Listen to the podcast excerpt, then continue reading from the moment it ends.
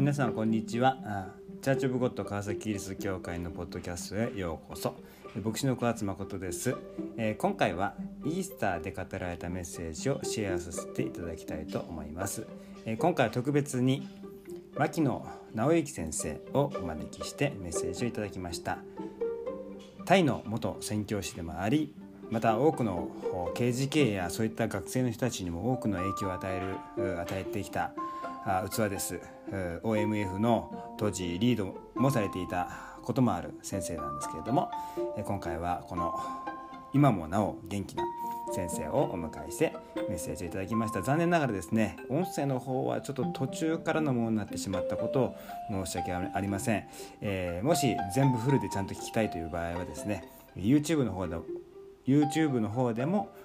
チャーチボット COG 川崎キリスト教会で検索すればそちらの方にもアップされておりますので、えそちらの方は全部見ることができますのでぜひご覧ください、えタイトルはイースター特別メッセージ死が終わりではない。第一コリント15章の12節から20節。第一コリントの15章の12節から20節。この場所から語られます。メッセンジャーは牧野直之先生です。どうぞお聞きください。でも感謝なことに最近はディズニーランドがイースターを宣伝してくれてるのでイースターっていうのが少しずつみんなに分かるようになってきました。しかしこれは日本だけの話で世界中ではこのイースターはお休みの日であります。シンガポールはその金曜日がお休み祝日はお休み、まあ、英語では Good Friday と言いますけれども祝日はお休みそして Easter Holiday があるわけですね。アメリカでもカナダでもイギリスでもヨーロッパ諸国でもイースターは特別な日ですね。そのヨーロッパだけではなくアフリカでも南米でもイースターは特別なのであります。世界中の人が盛大にこのイースターをお祝いする。お祝いしないのは日本人ぐらいですね。なぜそんなに多くの人が盛大にお祝いするのでしょうか？それは主イエス・キリストが死からよみがえられたことがクリスチャンにとって最も大切なこと。またクリスチャンだけではない。私たち人間にとって最も重要なことであるからであります。先ほど読んでいただいた第一コリントの12章15章の12節のところで「キリストは死者の中からよみがえられたと述べ伝えられているのにとそういうふうに12節は始まります。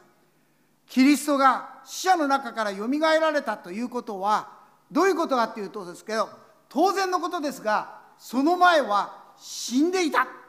イエス・キリストは死んでいたっていうことなんです。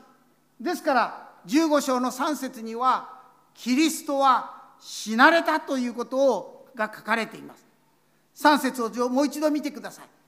私が最も大切なこととして伝えたのは私も受けたことであって次のことです。キリストは聖書に書かれている通りに私たちの罪のために死なれたことと書いてあります。聖書に書いてある通りということはどういうことかというと旧約聖書に書いてある通りにということであります。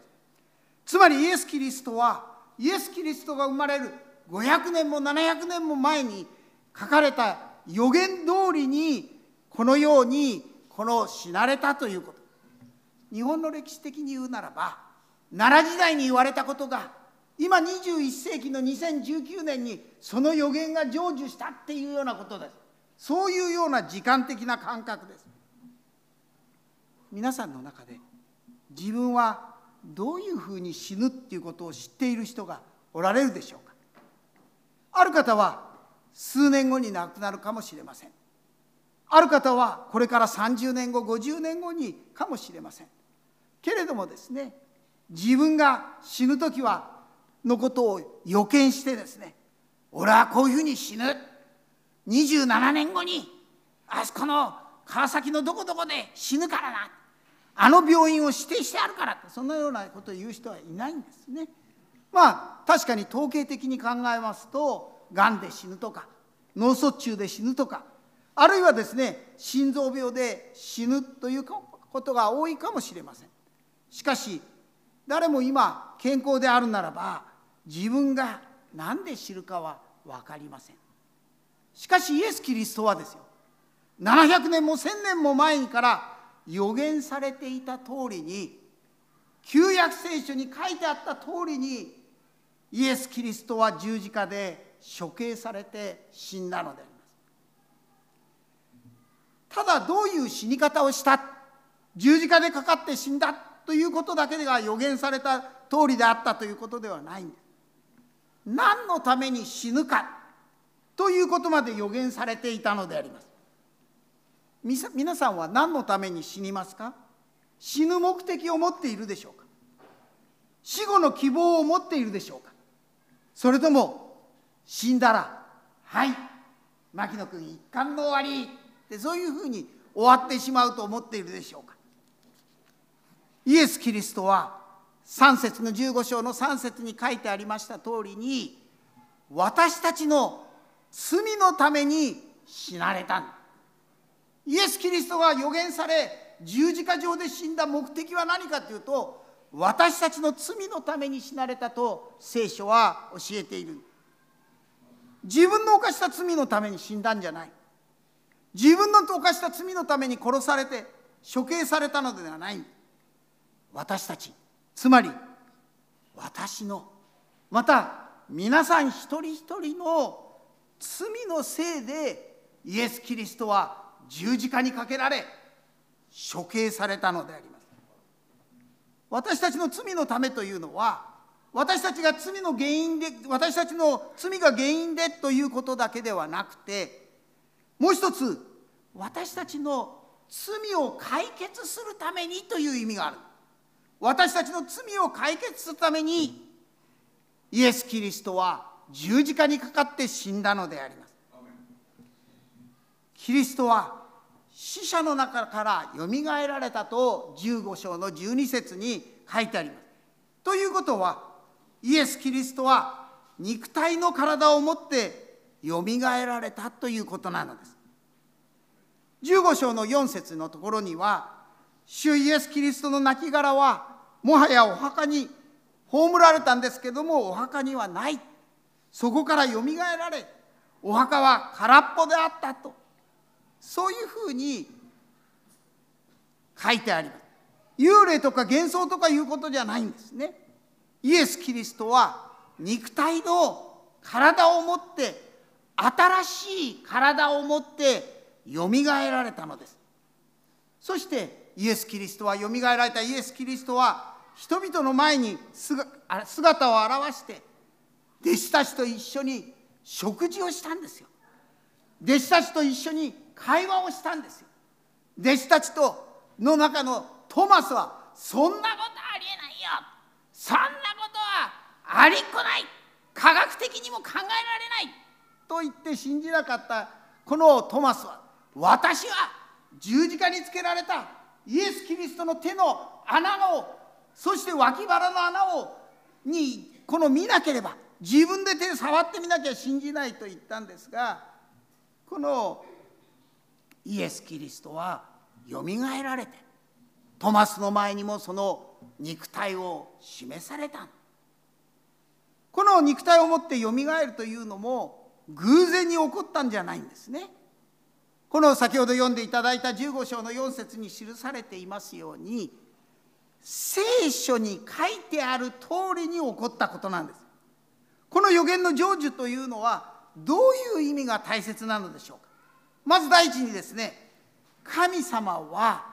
予言してそういうふうに成就するっていうことは神様は私たち人間の長い歴史を超えて働いているお方である。ね、神様は大昔の時も神様であり中世も神様であり今も変わらず神様であるだけではなくて神様は私たちのこの人間の歴史の中で働いておられる生きて働いておられるお方だということを示しているだから700年も1000年も前に予言したことがイエス・キリストの十字架で今から2000年前成就した成し遂げられたわけですね。ということはどういうことかっていうともっと具体的に考えるならこの生きて働く神様は私たち一人一人の人生にご計画を持っておられる私たち一人一人はただなんとなく生きてんじゃないんです私たち一人一人は神様のご計画のもとに神様に導かれてそして生きているということであります。聖書に示されていますように全能の神様は私たちが生まれる前から一人一人を知っておられるっていうなんと素晴らしいことじゃないですか。イエス・キリストはですね聖書に予言されている通りに生まれ十字架につけられ死に葬られそして聖書に書いてある通りによみがえられたんですね。それはどういうことかとと同じように神様は私たち一人一人を愛しておられ私たち一人一人にその違った固有のご計画を持っておられるということを示しているんですね。ですから自分の人生は自分のものだ。俺の人生何か文句あんかっていうような傲慢な気持ちになるのではなく自分のものと考えて自分中心に自己中心に生きるのではなく逆にですねもう俺なんかダメだ。使い物になんだよ。クズだ。人間のクズだから。俺なんかどうでもなってもいいんだって自暴自棄に陥ったりするのも聖書の教えによりは間違いなんです。歴史を支配する神様は私たち一人一人を愛して私たち一人一人にご計画を持っておられる。ある人は学校の成績がいい人かもしれない。ある人はサッカーがすごく上手な人かもしれない。ある人は音楽が上手かもしれない。ある人は商売が上手かもしれない。ある人はですね背が高くて美人であるかもしれない。ある人は僕みたいに背が小さい人かもしれない一人一人違うけれども神様は私たち一人一人を愛して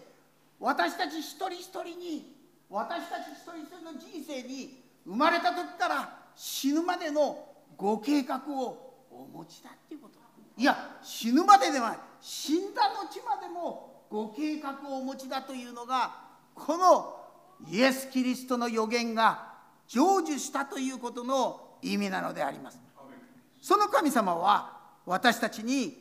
固有な計画を持っているっていうのは一体何なんでしょうか？それは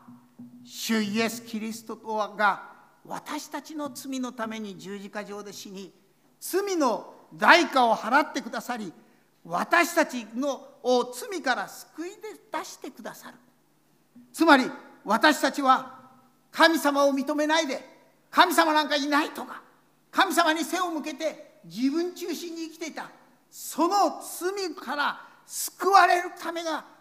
私たちの人生の大きな目的なんです、罪っていうのは嘘ついたとか人のことを憎んだとかそういうようなことにじゃないんです。そういうのは罪の結果なんです。罪から出てきた結果は争ったり憎んだり妬んだり盗んだりそういう不道徳なことが起こってくるんですけど根本のその罪の結果ではなくて罪原因の罪は何かというと私たちが神様の形に作られたにもかかわらず神なんて関係ねえよ。神なんか知らないとか神となんか関係ない。神様なんか私とは全然問題が違うから私はそんなこと考えたくない。神様を否定して神様に背を向けて自分中心に生きている。それが罪なんだ。その罪から出てくる結果がこの妬みであり盗みでありまた嘘でありそしていろいろな不道徳なことが出てくる。この罪から私たちを救い出す。それがこの私たちにとっての一番神様の大切な計画なんです私たちを愛してにもかかわらず私たちが神なんか関係ないと言って神様から離れていった私たちをなんとか神の形にふさわしく神に作られたものとして神様のもとに帰ってくるために主イエス・キリストは私たち一人一人にご計画を持っておられる。この罪の結果が死であります。罪の結果は死です。ところが神様は私たち一人一人を愛し私たちの罪を許すためにご計画を立ててくださったそれは神様ご自身が人間となりイエス・キリストが人間の代表として人類の罪を背負って罪のないイエス・キリストを私たちの罪の身代わりとして十字架に上にかけて殺す。その死によって私たちの罪を許すという計画なんです。さらに私たちの罪は本当に許された。許されたっていうことが本当に確実だということを確証を与えるために神様は主イエス・キリストをよみがえらされたのです。歴史上にはさまざまな優れた方々がおられました。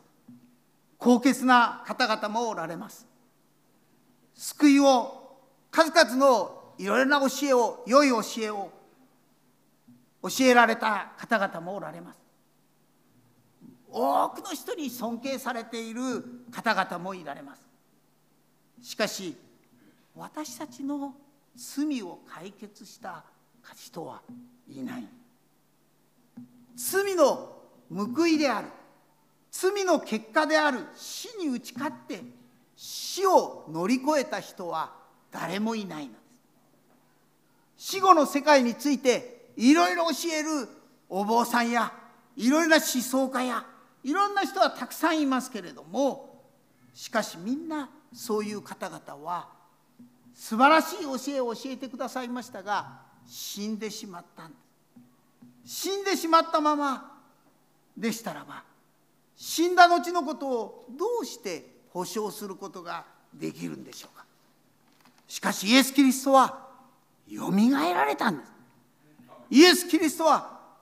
このよみがえられて今も生きておられる。目には見えないですが今も生きて私たちの間に働いておられる。このよみがえられたイエスの力によって私たちは罪許されイエスのによって力によって私たちは新しく創造され私たちはイエスのその新しい創造によって与えられた新しい命から来る喜びと力が与えられる。その喜びと力のもとに私たちは永遠の命という希望を与えられて日々生活をする。これがクリスチャンになるということです。もう一つ大切なことは大切な神様のご計画は私たちがイエス・キリストを信じて罪許されだけではなくてイエス・キリストと同様に私たちもみんな一度死にますがその後新しい栄光に輝く体を持って私たちもよみがえるということです。つまり死が終わりじゃない。死んで終わりじゃないんですよ。この肉体は私の肉体はいずれ滅びます。死にます。しかし死が終わりでない。死んで終わりではないっていうこれがクリスチャンの持っている素晴らしい希望です。よみがえりはあるんです真実なんですところがギリシャの一商業都市であったコリントにいる教会にですね偽クリスチャンたち偽牧師たちがその教会に入ってきたんです。その偽教師たちは何と言ったかと牧野君人間は死んだら終わりだよ。死んだら終わり。死んだらね灰になってそれで帰ってそれで終わり。はい終わりました。よみがえなんてないんだよ。体がよみがえるなんてのはないよ。そういうのは迷信。キリスト教の迷信だよ。一部のクリスチャンが言ってるだけだけどそれは迷信だよ。キリスト教が教えてるのはねよみがえりの精神的な心の意味。霊的な意味だけだよ。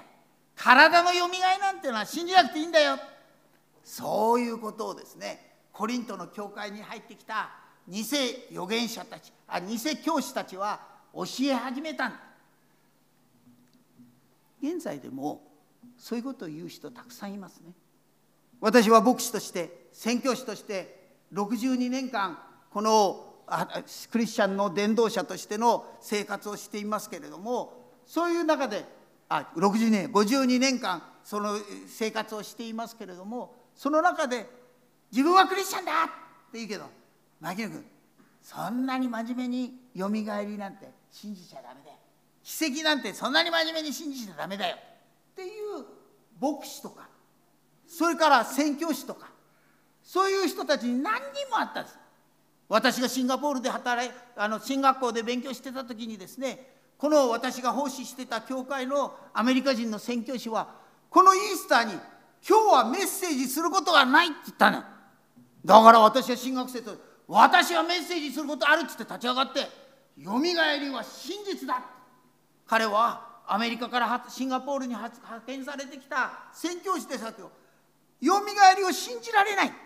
このコリントに入ってきた二祖教師たちと同じでよみがえりなんてないよって言ってる。そんなことはない。キリスト教の根本的な教えはイエス・キリストが私たちの罪のために十字架にかかって死んで3日目によみがえり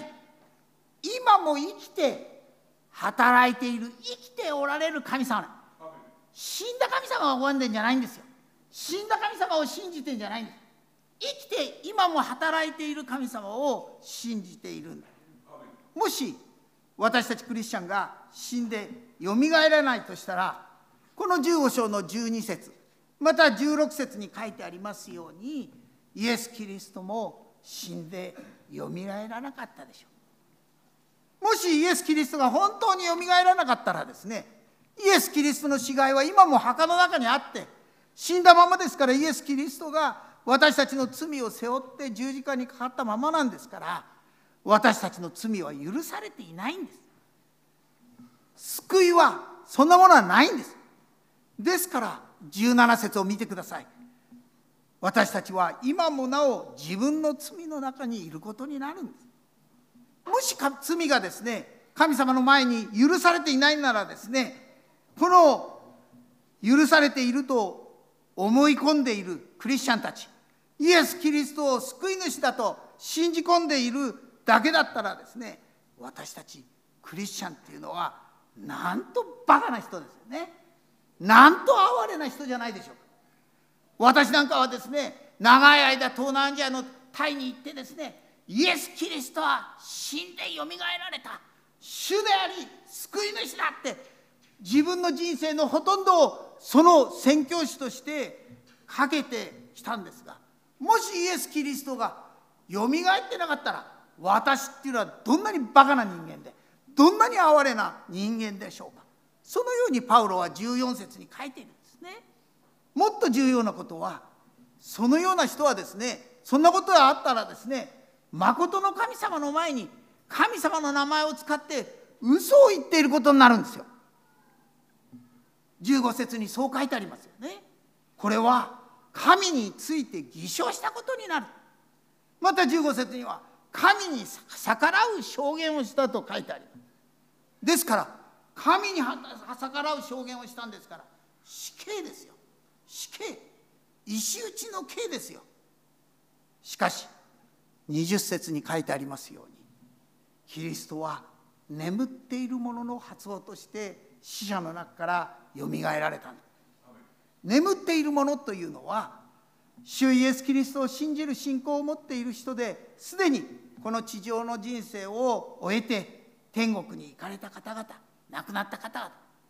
私の母家内の母家内の父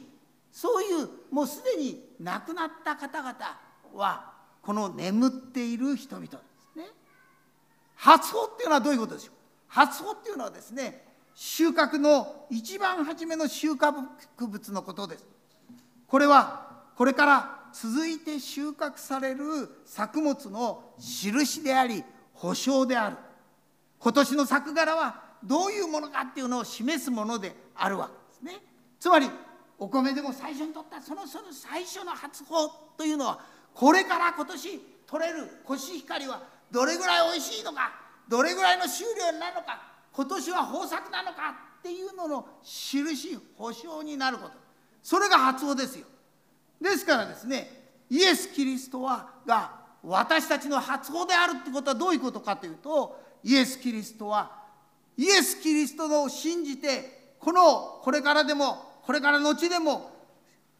クリスチャンになる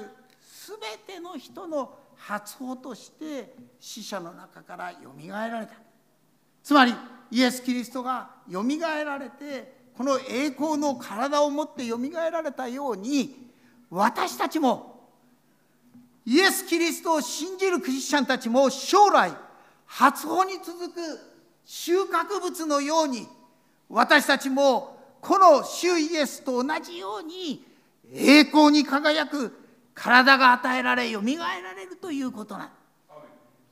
素晴らしいことじゃないですか。私たちはこのクリスチャンでなるっていうことはクリスチャンで生きるということはこのよみがえりの希望を持って生きていくことですね。先ほども言いましたけども私たちは必ず死にます。死は一時的にこの地上での別れということをそういう悲しみ寂しさをもたらします。しかしそれで終わりではないんです。クリスチャンは死後栄光の体を与えられよみがえるという素晴らしい神様の約束があるその実例がイエス・キリストのよみがえり。それをお祝いするのが今日イースターですよね。死は終わりではないのです。聖書は人間は一度だけ死ぬことと死後に裁きを受けることが定まっていると教えています。この地上で人の目にはですね人の目をごまかしてうまく世渡りをして成功している人がいるかもしれない。人の目にごまかして悪いことをたくさんやっている人がいるかもしれない。しかしまた心の中でですね多くの悪いことを考えている人がいるかもしれない。しかしですね神様は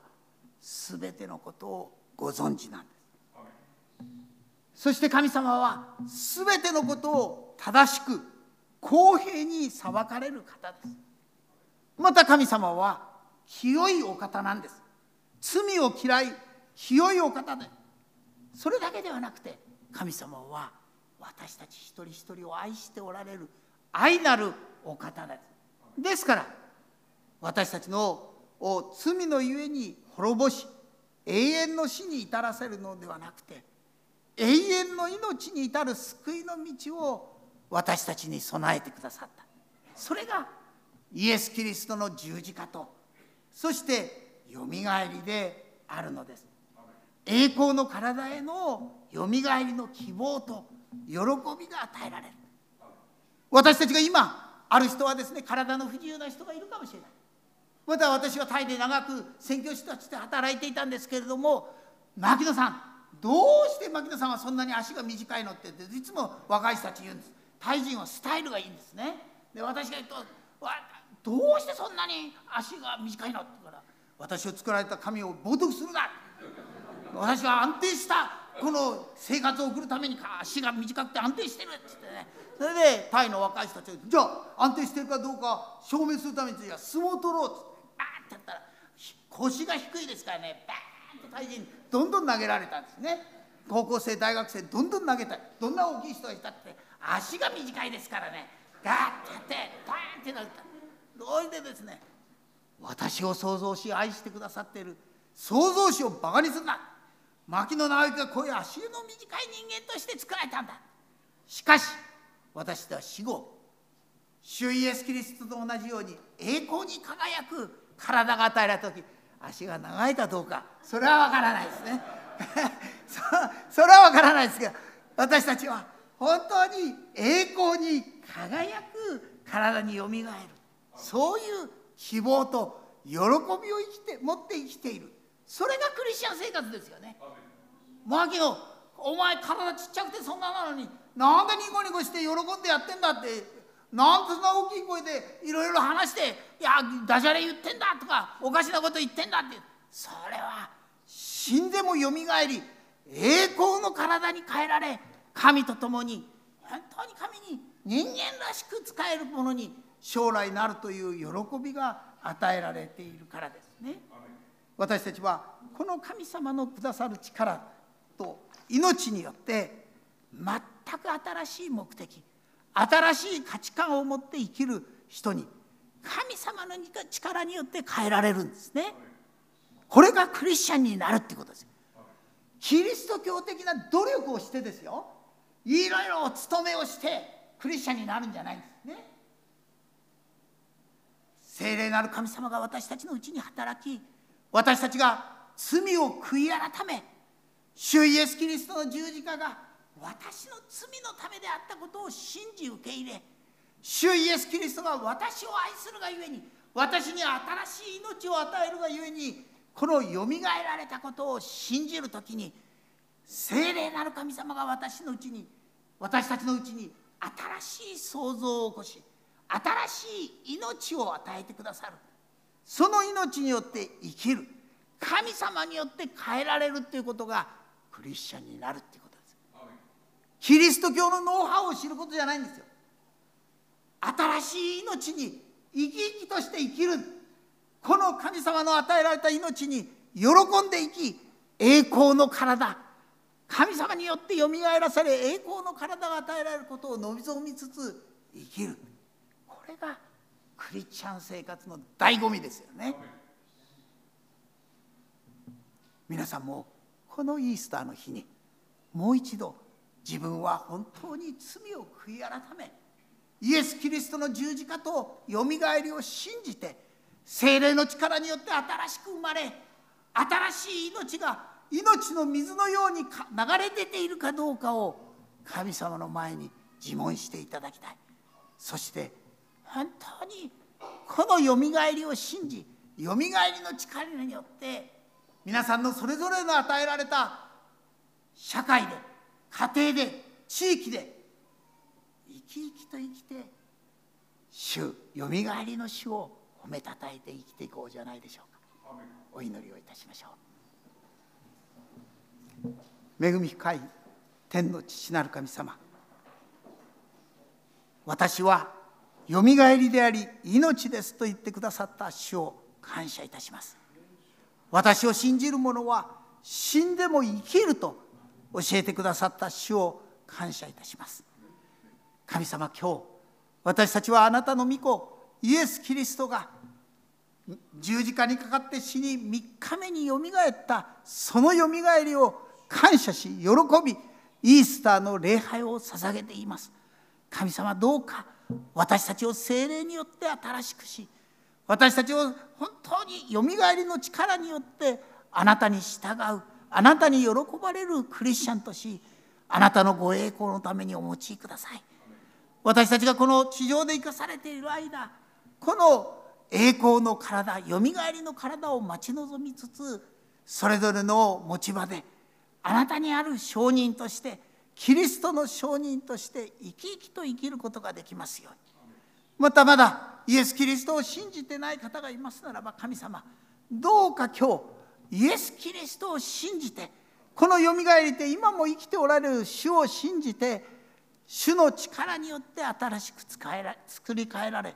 クリスチャンとして生きる者へと導いていってください。御言葉を感謝しイエス・キリストの皆によってお祈りをいたします。アーメン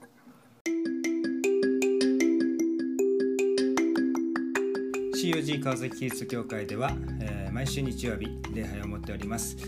6時半から第一礼拝。また8時55分から小学生礼拝と乳幼児礼拝をそれぞれ別の場所で持っております。10時半からは第2礼拝。そして14時半からは中高生以上青年対象のユースワーシップが持たれて持たれております、えー、ウェブサイトもございます。cogkcc.holy.jp です。ぜひご覧ください。皆さんの上に豊かな祝福がありますように心からお祈りしております。